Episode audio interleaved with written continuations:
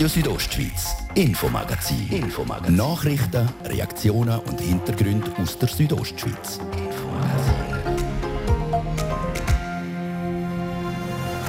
Immer wieder sorgt er für Schlagzeilen. Der Wolf.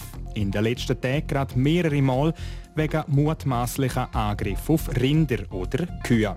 Im Vergleich zu Angriffen auf Schafe und Geissen ist das aber sehr selten. Und trotzdem soll es passiert sein. Dem gehen wir genauer nach und wollen herausfinden, ob wir in Sachen Wolf eine neue Gefahrenstufe erreicht haben. Dann schauen wir in Engadin, genauer gesagt zum Hochalpinen Institut FDAN. Eine neue Ausrichtung soll die Schule wieder auf Vordermann bringen. Die letzten Monate omnipräsent und in der letzten Woche aber fast verschwunden. Die Rede ist vom Bundesrat, der zurück aus der Sommerpause ist. Was er heute in Sachen Corona-Pandemie gesagt hat, das im ersten Teil vom Infomagazin.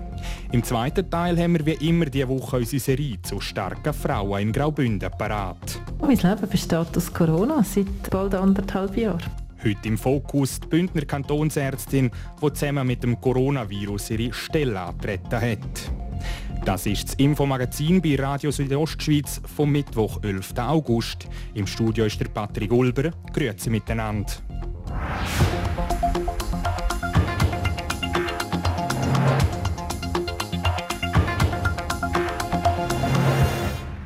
Er ist und bleibt wahrscheinlich auch ein umstrittenes Thema. Der Wolf.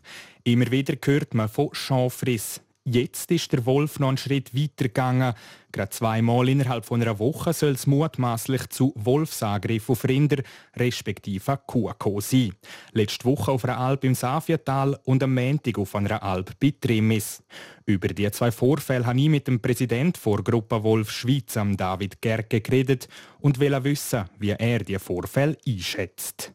Grundsätzlich kann man nie ausschließen, dass Wölfe Grossvieh angreifen. Im Vergleich zu, zu Angriffen auf Schafe und Geissen ist das aber sehr selten. Also im Kanton Graubünden sieht man eigentlich, dass es bis jetzt einzelne Fälle sind. Aber das kann passieren, das ist klar. Und darum ist es eigentlich wichtig, dass man gerade bei Jungvieh, das heißt bei frischgeborenen Kälbern, Schutzmaßnahmen ergreift. Jetzt haben Sie es gerade angesprochen, man muss bei Jungvieh Schutzmaßnahmen ergreifen. Im Kanton Graubünden sind jetzt das aber wirklich Kühe im einen Fall oder Rinder im anderen Fall. Also grosse Tiere. Und gemäß einem Faktenblatt vor Gruppe Wolf Schweiz vom Juni 2020 hat es eigentlich noch nie einen Angriff von einem Wolf auf eine ausgewachsene Kuh in der Schweiz gegeben. Haben wir da jetzt eine neue Gefahrenstufe in Sachen Wolf erreicht? Ja, das wird man sehen. Grundsätzlich kann man tatsächlich davon ausgehen, dass Grossvieh, also das heißt ausgewachsene Kühe dazu fähig sind, sich gegen Wolf zu verteidigen. Ähm, wenn das jetzt gehäuft sollte auftreten, dann muss man sagen, da gibt es einerseits Interventionsmöglichkeiten. Das heisst, ähm, weil von Grossvieh reissen kann man im Endeffekt auch abschießen. Das heisst, das ist ein Verhalten, das man beim Wolf tatsächlich nicht will. Aber es wird sich sicher zeigen, ob, jetzt, ähm, ob das gehäuft wird vorkommen oder ob das jetzt so ein Einzelfall bleibt. Der Wolf hat eben die Rinder angegriffen. Er hat sie eigentlich nicht erleidet. Es sind wirklich nur Angriffe. Wieso erleidet der Wolf die Tiere denn nicht? Also grundsätzlich ähm, würde Wölfe das sicher wollen. Die spielen nicht mit diesen Tieren, sondern Wölfe Beute machen. Die greifen nicht zum Spass an. Ähm, dass in diesem Fall die Tiere überlebt haben, ist ganz einfach durch das bedingt, dass sie sich eben können verteidigen können. Das heisst, auch die Kuh, die angegriffen worden ist, die hat zwar Verletzungen, aber sie hat sich ganz offensichtlich erfolgreich gegenüber diesen Wölfen können verteidigen sodass sie eben nicht getötet, nicht gefressen worden ist. Und das bestätigt eigentlich das, was wir eben wissen, dass äh, erwachsenes Grossvieh durchaus sich in vielen Fällen gegenüber Wölfen kann verteidigen ist jetzt vielleicht in diesen Fällen auch davon ausgeht, dass es sich um einen einzelnen Wolf gehandelt hat? Weil ich denke jetzt, gerade wenn ein Wolfsrudel so ein Rind würde angreifen wären wahrscheinlich die Chancen, dass es überlebt, relativ gering.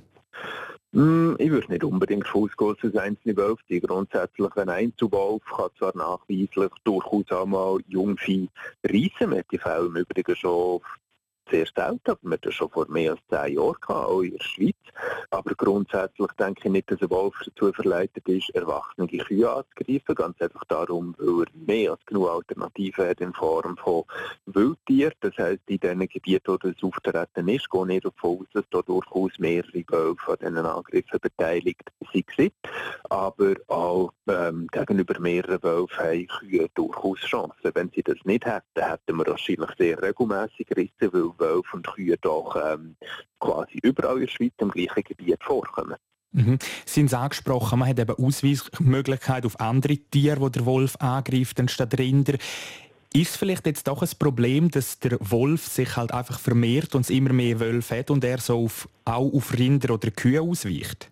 Also grundsätzlich muss man sagen, dass ähm, das hat nicht mit dem Wolfsbestand zahlenmässig zu. Also der hat seine Beute überhaupt nicht reduziert. Auch in den Gebieten, wo es die Angriffe gegeben hat, gibt es mehr als genug. Reh, Hirsche, auch andere Wildtiere wie Gämse und Steinböcke. Das heißt, das natürliche Nahrungsangebot ist sehr, sehr gut. Es besteht keine zwingende Notwendigkeit, dass die Wölfe ähm, das machen. Wenn sie das tatsächlich gehäuft machen, ja, dann wird man Massnahmen müssen ergreifen, aber im Grundsatz die Wölfe nicht darauf angewiesen. Was bedeutet jetzt das vielleicht auch für den Mensch? Wird es gefährlicher, mit den Wölfen zu leben? Nein, für den Menschen ist es und bleibt es ungefährlich, auch in anderen Ländern, äh, in Ost- und Südeuropa, wo es ja im Übrigen durchaus auch sehr viele Menschen gibt lokal, wo man aber tatsächlich auch schon seit eh und je mit dem Wolf zusammenlebt, wo man aber tatsächlich auch schon immer wieder halt mal gerissenes Grossvieh hat. Das ist auch dort eine Ausnahme, aber es kommt vor. Aber genau in diesen Gebieten sehen wir, dass trotzdem keine Gefahr für einen Menschen besteht. Eine Stellungnahme vom Bündneramt für Jagd und Fischerei zum Thema haben wir heute nicht gekriegt. Voraussichtlich äußert das Amt sich morgen. Wir bleiben dran.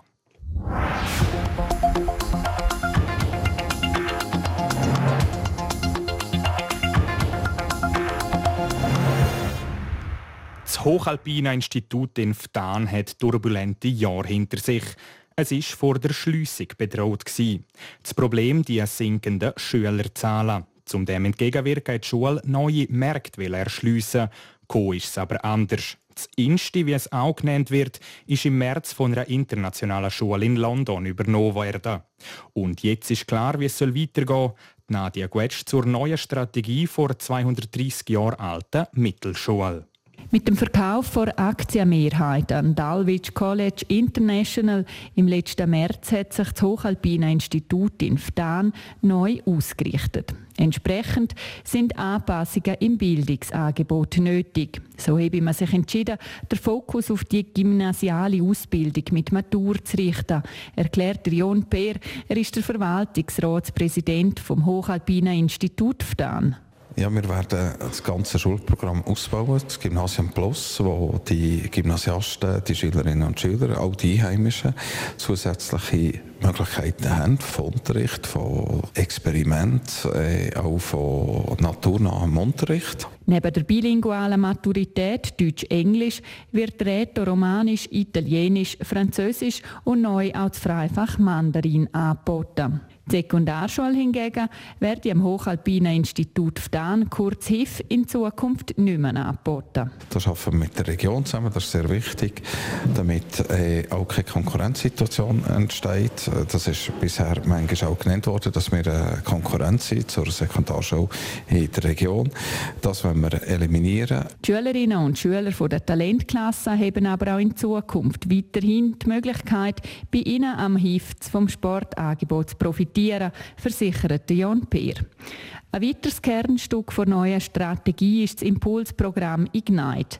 Dazu der Christian Gürtler, Vizepräsident vom Verwaltungsrat der Mehrheitsaktionärin Dalwich College International. Das soll der Lerninhalt vom Jahr 9 komprimieren auf die Hälfte der Zeit und die Freizeit, die man dazu brauchen kann, werden mit ganz neuen Lerninhalten äh, gefüllt. Und die neuen Lerninhalte sind im Bereich von äh, Umwelt und Ökologie, Naturerlebnis, Biodiversität, sind aber auch im Bereich von äh, sogenannte Passion Project, wo Schüler interdisziplinär ein Projekt äh, behandeln, wo ihnen am Herzen sind und das über drei vielleicht sechs Monate darüber ausmachen. Das Angebot richtet sich an Schülerinnen und Schüler von der Dalwich Partnerschule im asiatischen Raum. Bis zu 70 zusätzliche Schülerinnen und Schüler werden dafür bereits im ersten Jahr erwartet. Langfristig soll die Schule sogar Platz für 400 Kinder und Jugendliche bieten. Entsprechende Ausbaupläne liegen vor. Nochmal der Jon Peer. Wir haben verschiedene Varianten, die wir jetzt eigentlich planmäßig dargestellt haben und auch kurz berechnet haben. Das muss jetzt in Singapur äh, entschieden werden, welche Varianten, welche Ausbauten das als erstes passieren und dann werden wir weiter sehen. Im ersten Schritt ist die Sanierung und Modernisierung der Schulzimmer geplant. Später soll die Infrastruktur erweitert werden, unter anderem auch mit Neubauten. Nadja Guetsch hat berichtet.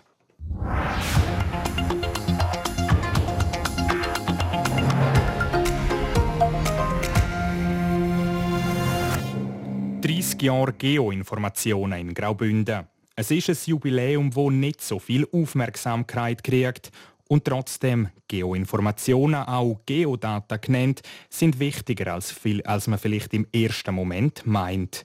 Der Anjan Sprecher über Geodaten und ihre Wichtigkeit. Wenn man nicht gerade in einem Vermessungsbüro schafft oder Geomatiker ist, hat man wahrscheinlich keinen allzu grossen Bezug zu Geodaten.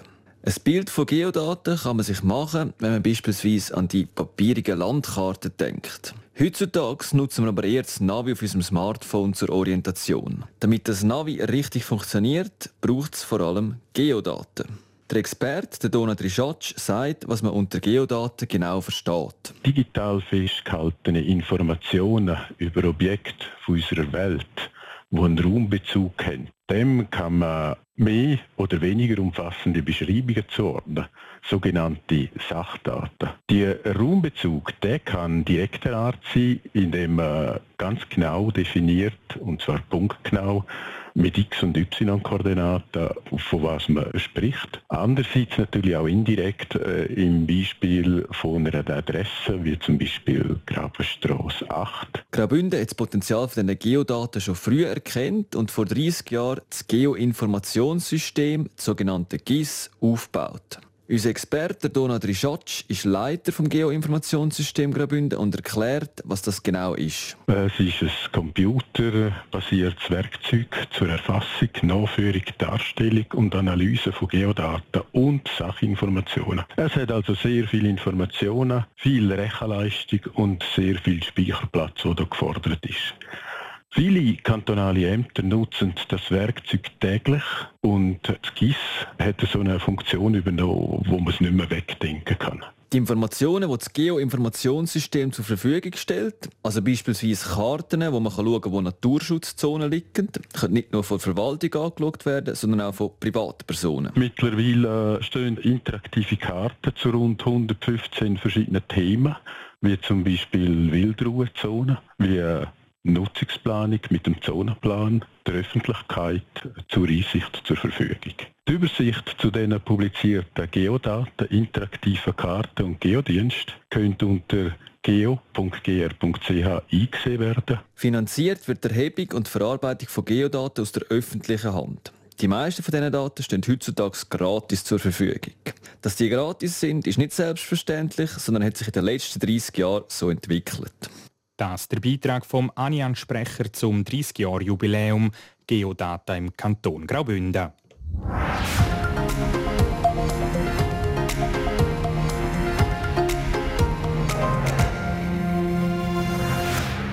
Für viele sind die Sommerferien schon wieder vorbei. Auch für unsere Landesregierung, der Bundesrat. Er hat sich heute wieder zu einer Sitzung getroffen. Keine Lockerungen der Massnahmen und kostenpflichtige Corona-Tests ab dem Oktober. Das ist der Vorschlag vom Bundesrat. Aus dem Bundeshaus berichtet der Dominik Meyerberg. Das Bundesamt für Gesundheit BAG meldet heute 2120 neue Corona-Fälle. Die Zahlen steigen, die Leute kommen zurück aus den Ferien und die ansteckendere Delta-Variante, das sind die Gründe, wieso der Bundesrat die bestehenden Massnahmen nicht lockern will. Der Alain Berset. Die Impfwilligen hatten die Gelegenheit, sich impfen zu lassen in den letzten Monaten. Und angesichts dieses äh, Stands der Impfkampagne hat der Bundesrat entschieden, dass es nun an der Zeit ist, den Fokus in der Epidemiebekämpfung neu auszurichten. Das heißt, der Bund ergreift nur noch Maßnahmen, um eine Überlastung der Spitalkapazitäten zu vermeiden. Heißt, der Bundesrat nimmt neue Ansteckungen und steigende Fallzahlen neu in Kauf, sagt der Patrick Mattis vom BAG. Ja, man ist bereit, höhere Fallzahlen in Kauf zu nehmen. Ja, man ist bereit, dass Hospitalisationen auftreten werden und man muss in der Konsequenz auch bereit sein, dass Todesfälle auftreten. Was im Moment ganz schwierig zu beziffern ist, ist, wie dieser Zusammenhang zwischen Fallzahlen, Hospitalisationen und am Schluss den belegten Intensivplätzen ist. Die bestehenden Massnahmen bleiben also noch bestehen. Maskenpflicht in Innenräumen und im ÖV und Zertifikat für Grossanlässe. Was sich aus Sicht vom Bundesrat aber soll ändern, ist, dass ab dem 1. Oktober Tests nicht mehr sollen gratis sein der Alain Berset. Ab Anfang Oktober sollen keine Selbsttests mehr gratis abgegeben werden und Tests von Personen ohne Symptome sollen auch nicht mehr bezahlt äh, werden. Es war durch diese Phase auch klar, dass man das noch macht und äh, der Bundesrat hat heute entschieden, das in die Vernehmlassung so zu, zu schicken. Es soll Ausnahmen geben, Kinder bis 12 zum Beispiel oder all die Menschen, die sich nicht können, impfen. Die Haltung vom Bundesrat ist klar. Die Bevölkerung soll sich impfen Wer sich nicht impft, äh, nimmt eine Ansteckung in Kauf mit den Konsequenzen, die damit verbunden sind. Nicht geimpfte Personen können sich daher nicht mehr auf einen Schutz durch staatliche Maßnahmen verlassen. Die Vorschläge schickt der Bundesrat jetzt in die Vernehmlassung, wo sich Kantone und Kommissionen dazu äußern können. Entscheiden tut der Bundesrat in zwei Wochen. Anfang September soll es eine neue Beurteilung von Lage geben in Bezug auf die bestehenden Massnahmen. Das ist unser Bundeshauskorrespondent der Dominik Meyerberg. Das ist das Infomagazin auf Radio Südostschweiz. Gerade als nächstes geht es weiter mit den Nachrichten und dann im zweiten Teil gehen wir in die Luft. Und dann ist wieder Zeit für unsere Serie Frauenpower. Ihr hört das Radio von hier. Halb sechs war es jetzt, Zeit also, ihr kompakt informiert werdet vor Serena Zinsli. Die Kantone sind einverstanden mit den von der Landesregierung vorgestellten Corona-Maßnahmen. Dass der Bundesrat den Übergang in die Normalisierungsphase ohne zusätzliche Lockerungen beschlossen habe, sei nachvollziehbar. Das schreibt die Schweizerische Gesundheitsdirektorenkonferenz in einer Mitteilung. Deutschland und die Niederlande werden vorerst keine abgelehnten Asylbewerberinnen und Bewerber mehr nach Afghanistan abschieben. Der deutsche Innenminister Horst Seehofer begründete den Entscheid mit den aktuellen Entwicklungen sowie mit der Sicherheitslage in Afghanistan. In den Niederlanden gilt der Abschiebestopp vorerst für ein halbes Jahr. Die niederländische Hauptstadt Amsterdam geht gegen den Massentourismus vor und führt eine Touristenquote ein. Somit liege die Obergrenze bei 20 Millionen Übernachtungen im Jahr. Das geht aus einer Verordnung der Stadt hervor. Nach einem Unfall mit einem Tankschiff im Schwarzen Meer ist das Ausmaß der Umweltverschmutzung größer als zunächst mitgeteilt. Der Ölteppich sei mit 80 Quadratkilometern um mehrere hunderttausend Mal größer als vom Verursacherunternehmen angegeben. Das teilt die russische Akademie der Wissenschaften nach der Auswertung von Satellitenbildern mit. Wetter Präsentiert von ihrem Wander-, Ski- und Winterschuhspezialist Bläse Sport und Mode an der Voa Principala in Lenzerheide. Ja, ihr könnt auch am Abend das Wetter noch geniessen. Es bleibt nämlich trocken und meistens auch klar am Himmel. Morgen am Donnerstag gibt es ein weiteres Traumtag in der ganzen Südostschweiz. Die Sonne scheint und es wird wieder heiß. Temperaturen die reichen nämlich morgen bis zu 31 Grad in Chur, maximal 24 Grad in Arosa und bis zu 30 Grad in Katzis. Verkehr der Blick auf die Straße, ein bisschen Geduld brauchen wir auf der A3 Kur Richtung Zürich. Dort stockt es nämlich zwischen dem Murgwaldtunnel und Mühlenhorn im Baustellenbereich wegen Verkehrsüberlastung. Und auch in die andere Richtung, A3 Zürich Richtung Chur, müssen wir ein bisschen Geduld haben. Dort stockt es nämlich zwischen der Verzweigung Niederorne und dem Kerenzerbergtunnel wegen der Bauarbeiten. Der linke Fahrstreifen der ist dort blockiert. Sonst haben wir keine weiteren Meldungen für euch. Kommt gut und vor allem sicher durch den Mittwochabend. Wir begleiten euch kompakt und aktuell in der Feierabend mit dem Infomagazin, heute mit dem Patrick Gulber.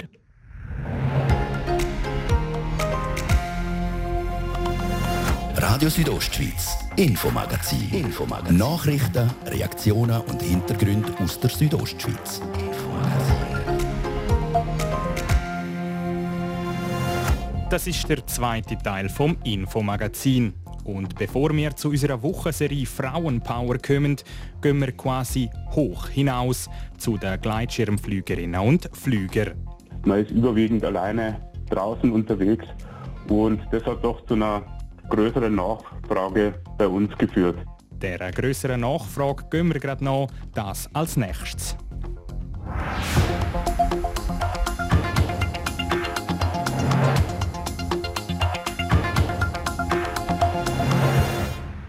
Wir gehen in die Luft. Über den Wolken muss die Freiheit wohl grenzenlos sein. Das ist ein Gefühl, das aktuell besonders viele Leute möchten erleben und darum buchen sie Gleitschirmflugstunden. Bettina Kadotsch über die grenzenlose Freiheit. Gleitschirmflüge liegt aktuell voll im Trend. Ein Haufen Leute entdecken das Hobby momentan für sich. So zieht man beispielsweise bei der Flugschule Erdafos ein positives Fazit.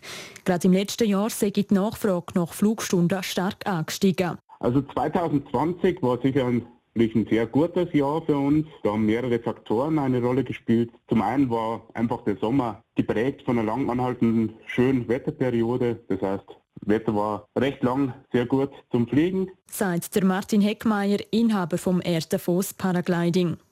Weil ein Haufen Leute Flugstunden gebucht haben, sind ein Haufen Gleitschirme am Himmel zu sehen.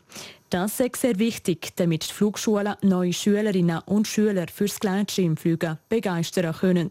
Also je mehr Schirme am Himmel sind, desto mehr sieht man, ah, da kann ich noch was machen. Das wäre mal ein super Erlebnis, alles von oben zu sehen. Und desto mehr klingelt natürlich das Telefon. Außerdem hat auch das Coronavirus zu dem unverhofften Boom beigetragen. Gerade in Zeiten vor der Pandemie bietet das Gleitschirmfliegen einen Haufen Vorteil. Man ist nicht groß exponiert in Menschenmassen, man ist überwiegend alleine draußen unterwegs und das hat doch zu einer größeren Nachfrage bei uns geführt. Auch bei der Flugschule Swissfly in Trin ist die Nachfrage an Flugstunden durch Corona gestiegen.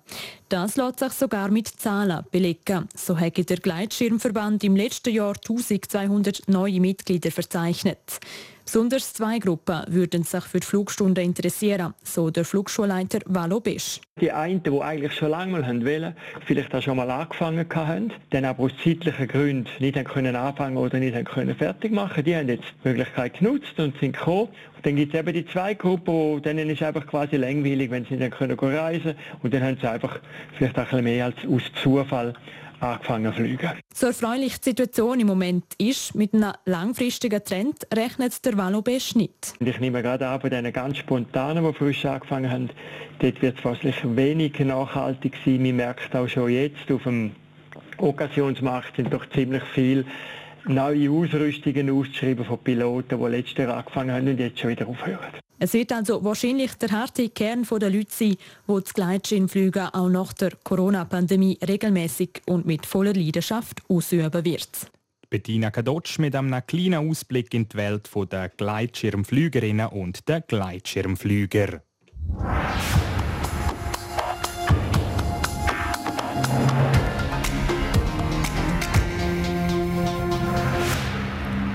Als Chefin von einem Unternehmen mit mehr als 1000 Mitarbeitenden oder als Politikerin auf nationalem Parkett.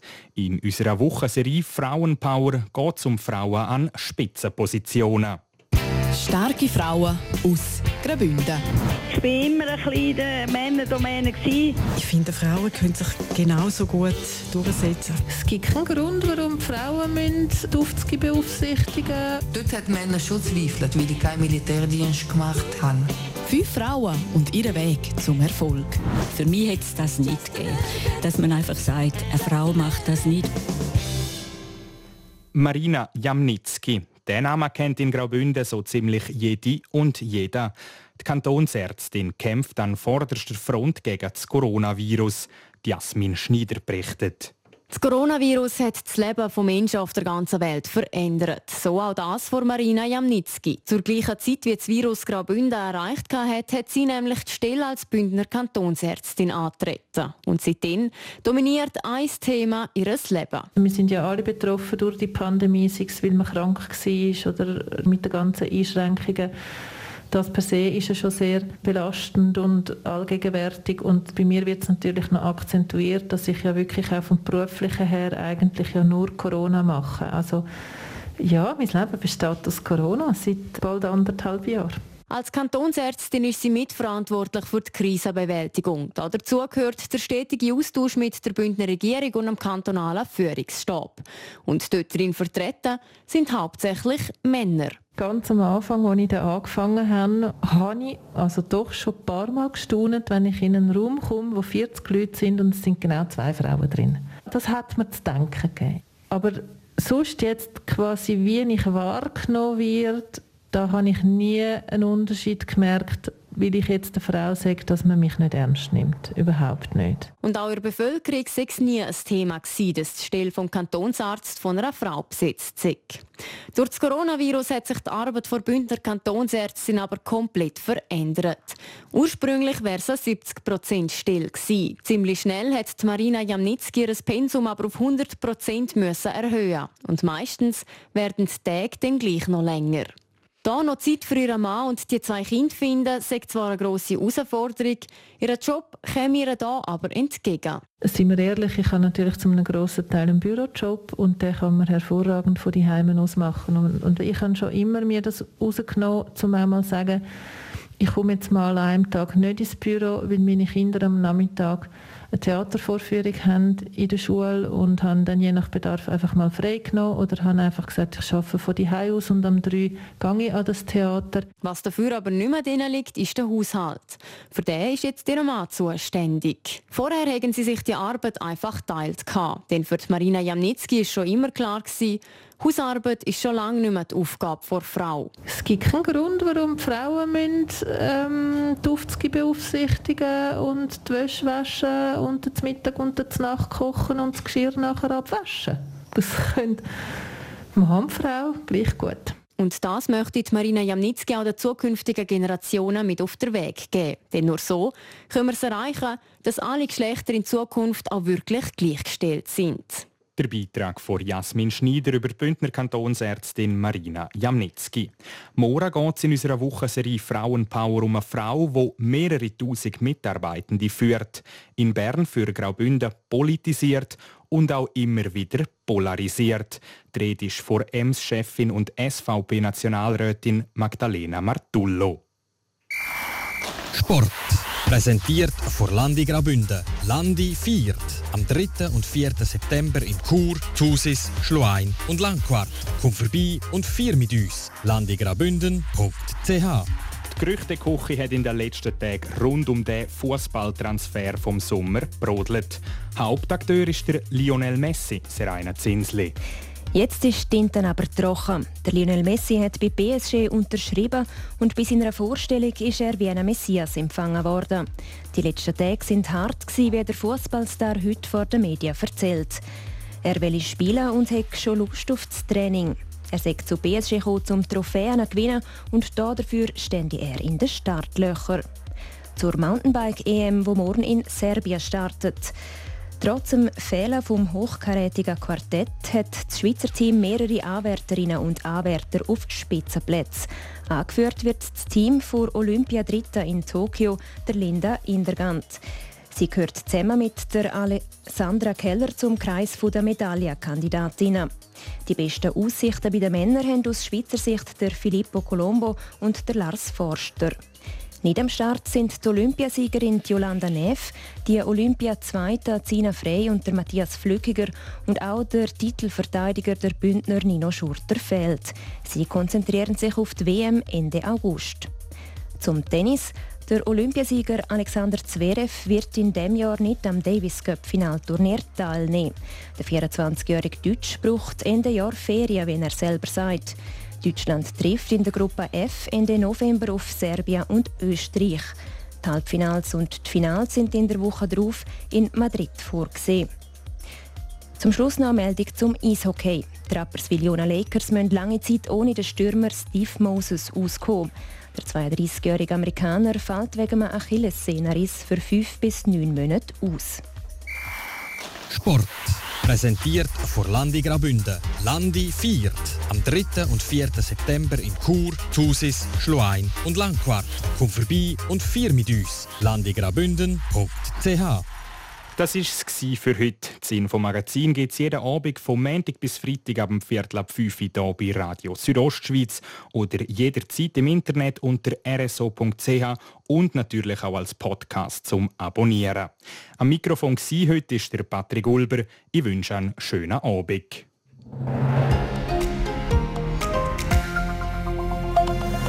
Radio Südostschweiz, Infomagazin. Infomagazin. Nachrichten, Reaktionen und Hintergründe aus der Südostschweiz. Infomagazin.